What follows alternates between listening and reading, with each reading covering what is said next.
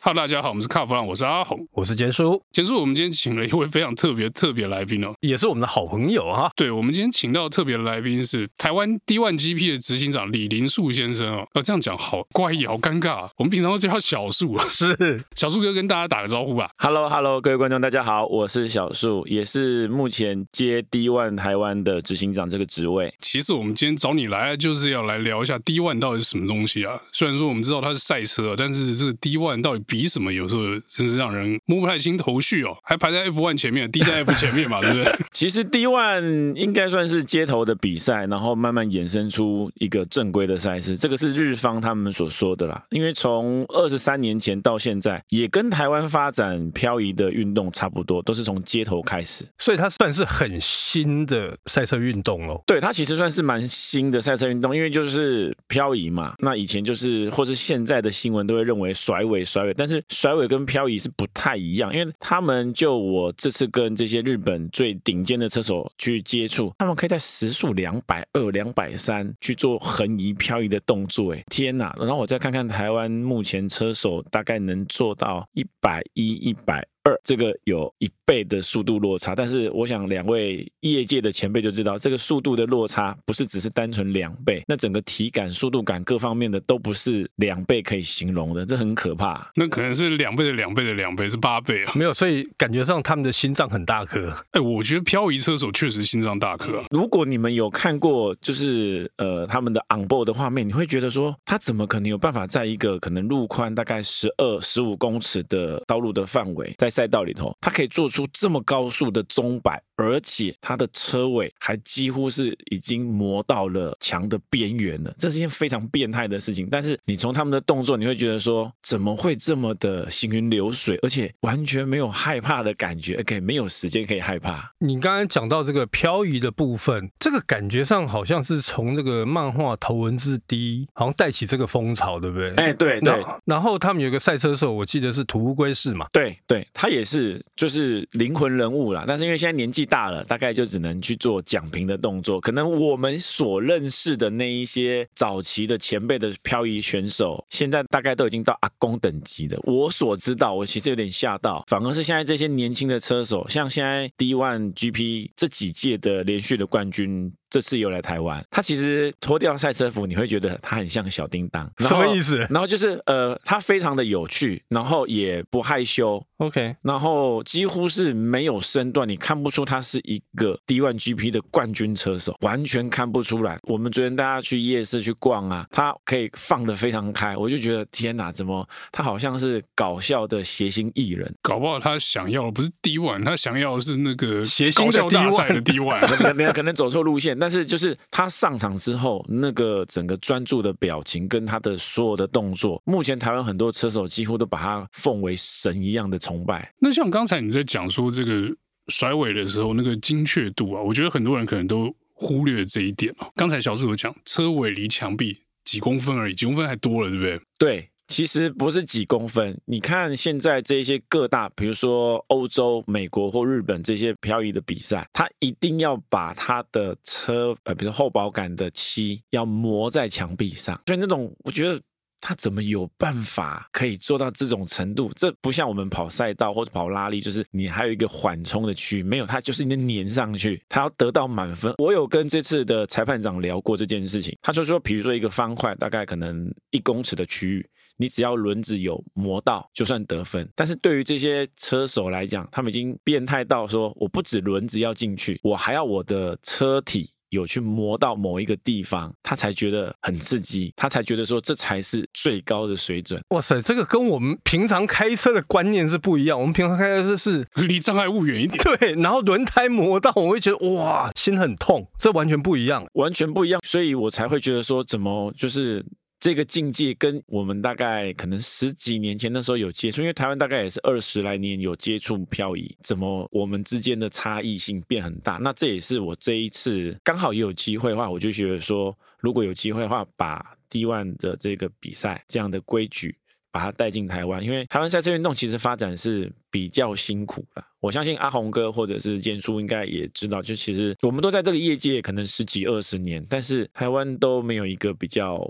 像样的比赛，或者是说，就是台湾的观众或是台湾的民众对于赛车运动可能等于哦新闻台飙车，可是这个跟欧洲啊、美国或日本等这些国家，甚至是连中国大陆，他们都把赛车运动推崇是一个运动，但我们可能还有一段路要走。那你知道这是为什么吗？因为台湾没有汽车工业。你会发现有汽车工业的国家，他们会把这个当成运动。可是台湾因为没有，有工业跟没工业差别就在这里。我一直以为台湾有汽车工业，哪有？那个是拼装厂，好不好？那我们回到这个 D one 上面，哎、欸，小树哥，你笑完没？你不要笑成这个样子。哇，今天说你好敢讲啊！我们回到 D one 话题上面，看过一个宣传影片，是把火柴粘在后保杆上，然后擦墙壁把火点起来，所以那是真的。这绝对是真的，这绝对百分之百是真的。所以像。头文字 D 那个漫画里面很多的情节，那个不是好小也就对了。我应该这么说，头文字 D 的情节可能就大概是我们二十年前开车的感觉，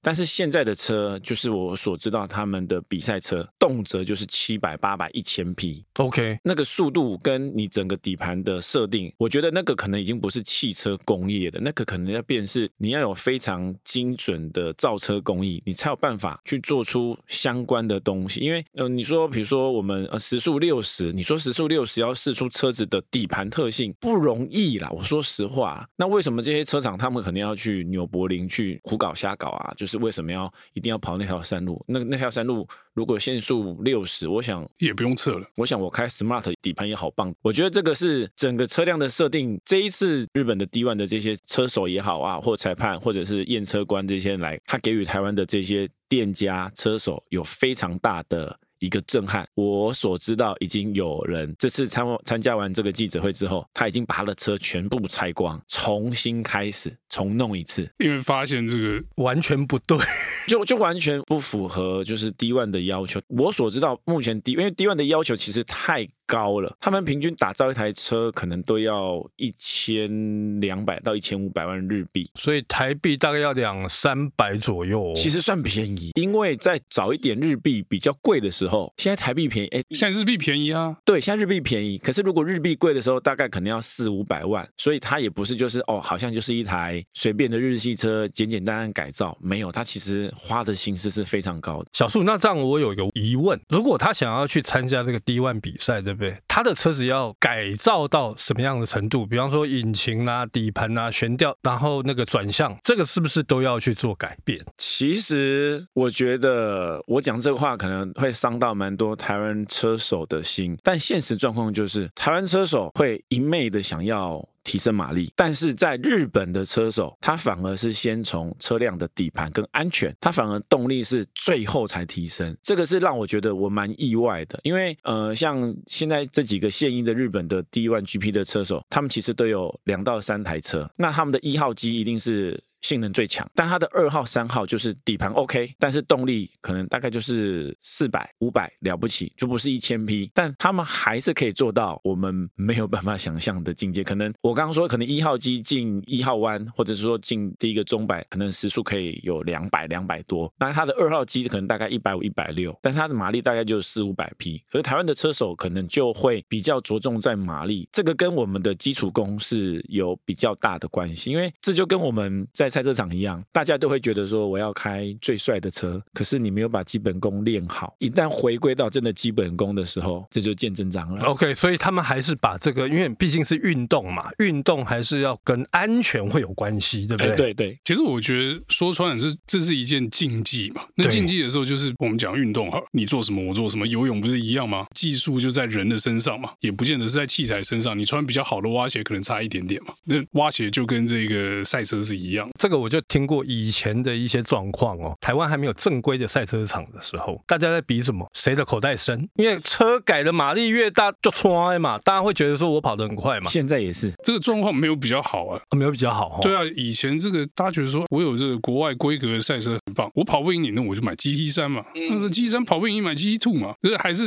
处在这个军备竞赛的这个阶段。这个其实就是一个很现实状况。可能坚叔那个时候的时候，就是大家用改的，现在不是啊。二十年前路上的超跑应该不多了，因为那时候的超跑有够难开的，什么九九三呐，法拉利，哇，那个离合器重的要死，又没有那一些电控的配备，对，然后方向盘又很重，真的都不好开。但是现在的车聪明到可以乱开，对，可以乱开。那它会救你。我们以最实际的案例啊，台湾目前最厉害的年轻车手可能是易凡陈一凡，那他的经验跟他的稳定度、实力各方面都不用怀疑。但是可能我跟他开同一台的随便一台超跑，我可能多练个几次，我可能有机会追进它。可是如果我想阿红哥可能有开过的老保时捷，我的天哪，那个车那个会开跟不会开，可能差个十来秒，甚至是连跑完一圈都有困难吧，对不对？那就是拓海跟填海的差别，对，真的是这样，真的是这样。所以我就觉得真的是技术本位这件事情，我是蛮在意，而且还有安全。而且其实把 D1 台湾这个成立之后，最主要目的是除了 D1 自己本身希望说能够走出日本，这是他们希望的。所以这次韩国、泰国、那马来西亚跟菲律宾，其实这次就是有事没办法来。那再上台湾，所以其实整个联盟的系列可以成型。那未来我们就不会就只有关起门来自己玩，你真的要走出去，你才会知道说，哇，就像刚刚坚叔讲的，我们是汽车组装业，人家才是汽车工业，那真的差很多啊。可是这样听起来，车手的能力好像有点落差，这样一起比会不会很可怜啊？应该这么说好了，目前这一次所办的比赛有分两个。部分，第一个是针对于台湾的车手，这叫做选考会，因为其实在日本各地都有这样子，你要真的晋级到 D1 GP，那个都是怪物等级的，那个等于是呃全日本或者是说有一些国外国家的。高手，你才能够进到那里。其实台湾也有一些车手，可能就是有一个梦吧，我也想去参加 F1 啊，但是除了钱之外，实力各方面都不允许。那你要参加 D 判 GP，你总不能就是你实力不足你就去参加。透过这一次的活动，我们也请来日本就是唯一的裁判长，他也想来看看第一个台湾车手的实力到哪里，不单单只是评分而已，他也可以给这一些车手们最好的建议。就像其实我昨天，我们昨天一整天这样子南北奔波去看了场地，他也给了我很多。场地的规划跟建议，其实他发现我给太多了，其实根本不用到那么多。其实我蛮蛮意外的。那从这件事情也发现到说，哎，如果透过这一次的活动，能够让台湾的车手在真的是专业级的裁判给你的建议，哎，建叔，我觉得这个你应该怎么做？阿红哥，你觉得应该怎么做？然后小树，你应该怎么做？而不是就是我们自己关起门来，哦，我又拿了冠军，我好开心。你拿到这个奖杯，你心里头会很踏实吗？凭良心讲，因为我觉得我比较喜欢是实实在在，因为。因为这东西行，我们有本事，OK，不要说哦，好像最近比如说嗯什么亚运啊，或者什么这些比赛，你真的能出国去拿奖杯，那你就是有实力嘛。可是如果我只是台湾称王，结果一上国际的场合就哎很快就回来了，领便当就回来了，那我会觉得这种假象其实没有意义啦。也没办法进步，那所以感觉上这次的这个台湾 D1 这个赛事，对台湾的选手车手来讲，也算是一个呃可以进化的机会哦。对，第一个除了就是照日本的规定去走之外，这些国外的车手，其实我觉得日本的车手，我我觉得日本人其实真的蛮喜欢台湾的。他们对于台湾的友善态度，包含我们前天开那记者会，其实你说真的来很多媒体吗？一两位前辈，我就讲了一个数字，大概三四十间。其实大概三分之一、二分之一了不起了，但那个阵仗他们吓到了，甚至是韩国的美 D1 的联盟的主办方就说：“你们怎么这么热情去看待这件事情？”我说：“我们希望说把它做好。”那我觉得也感谢来了媒体，除了参与之外，也很热情的，就是分享一些就是目前台湾的现况，让这一些国外的联盟的人都知道说：“哦，其实台湾。”不单单就只是想要搞个 D1 台湾是有心，但有心归有心呐、啊，就是你说找场地啊，各方面的其实都是有很大的困难。你讲到这个，那我就要顺着你的话问你一个可能比较敏感一点的问题：公部门对这件事情的看法？公部门其实一直以来都对赛车是持很大的问号，他可能也不太了解。我想我就说最近比较直接的。这个限速六十跟四十，台湾的道路那个速度，我我其实就有点怀疑啊。那个有时候高速公路你开开到了匝道，马上就降成五十，那你要减五十，哎，突然减那么多，难怪第一个可能会塞车，甚至可能会有一些人紧张。那对我们来讲，那无所谓。那公部门我就很怀疑，就是他们到底懂不懂我们这一块？那事实上我们在找场地也好，在呃做一些申请上面，我大概这几年我大概有遇到一些状况，积习难改啊。而且又面对这算是陌生的领域吧？那我问你啊，我们刚刚讲了这么多比赛的相关的事情，那我们最快什么时候会看到这个比赛呢？我们今年十二月的八号到十号，在屏东的大鹏湾国家风景区，其实就在卡丁车场的场域里头，这边我们会办第一次的比赛。昨天也请裁判长去看过场地，重新规划场地的整个配置图之后，原则上是没有什么太大的问题。所以十二月这一场应该会。蛮有趣的，而且就我所知，就是呃，除了日本的车手、韩国的车手跟泰国车手之外，遥远的欧洲，台湾唯一在欧洲好像有邦交的立陶宛也有车手也会来台湾。听说这个运动在美国好像也蛮风行的。我坦白说，我真的不懂赛车，你不懂谁懂？谁懂啊？但是就观众而言，其实最喜欢看的，我们讲白了，要么就是 show girl。最直接，要么就是零四，输赢就是一翻两瞪眼。漂移也是一样，不像场地赛，或者是甚至是拉力赛。哎，阿红哥，你跑到哪里去了？看不到。对对，可能很久才看到。但是漂移大概大概一分钟就结束了，节奏快，节奏非常快，而且张力十足了。所以我觉得这个比赛它其实应该要被好好发展。只是说，我还是觉得就是台湾有没有重视这项运动？因为如果没有重视这项运动，甚至是我觉得车厂。车商、制造商、组装厂，我不管他的。你们有没有去真的重视那一块？因为像我所知道，日本的 D1 GP，他有一个选手是 Toyota 的小小工程师，他根本不认识丰田章男。但是我们知道，丰田章男对于赛车运动是很支持，而且要求全球的经销商伙伴都要一起。那个小小的职员。他的主管就帮他写一封推荐信给了老板，老板就二话不说，先给他一台 Supra，给完一台之后再给他一台，所以他现在 D1 GP 的比赛成绩是很好的。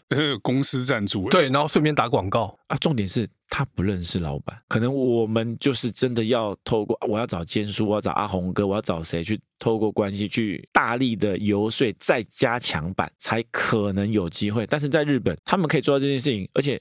一个默默无名的素人，他可以做到这件事情，我觉得这个是我们真的要好好去规划，而且甚至是去学习，因为毕竟台湾有没有机会可以从组装代工的。车厂的角色变到是未来电动车角色，虽然说电动车可能还有离比赛一段路了，但我觉得应该要再大方一点，而且更应该大胆一点。对，我觉得在赛车上面确实是这样。可能有些老板的想法会说：“哎，我现在投入这个就是一直在烧嘛。那赛车其实我除了赚这个名声之外，其他什么都没有。可是你如果放长远去看，像保时捷好了，我跟你讲，我两万多座奖杯，几十年、五十年累积，五六十年累积下来两万多座奖杯。”这是不是一个行销的资源？这有没有变成他的车子的技术的基石，跟这个人力的技术的基石？有吗？阿红这个打个岔，我觉得两位前辈在这边，我们十五年前、十年前听到 Toyota 这个品牌，我们有不敬的意识啊，Toyota 就是。Toyota，但是在近五年，我相信大家听到 Toyota 或者听到 GR 这个系列，应该都很有感啊，很有感啊。你说 AMG 或者是 M Power 或者是奥迪或者是什么这些我们所熟知的这些老品牌，这些跑车的这些车厂，他们早就已经打下很多年的基础了，所以我们对它的印象绝对是好棒棒。但 Toyota 就在短短的这么几年，好啦，了不起十年的时间，它的转变让我以前可能会。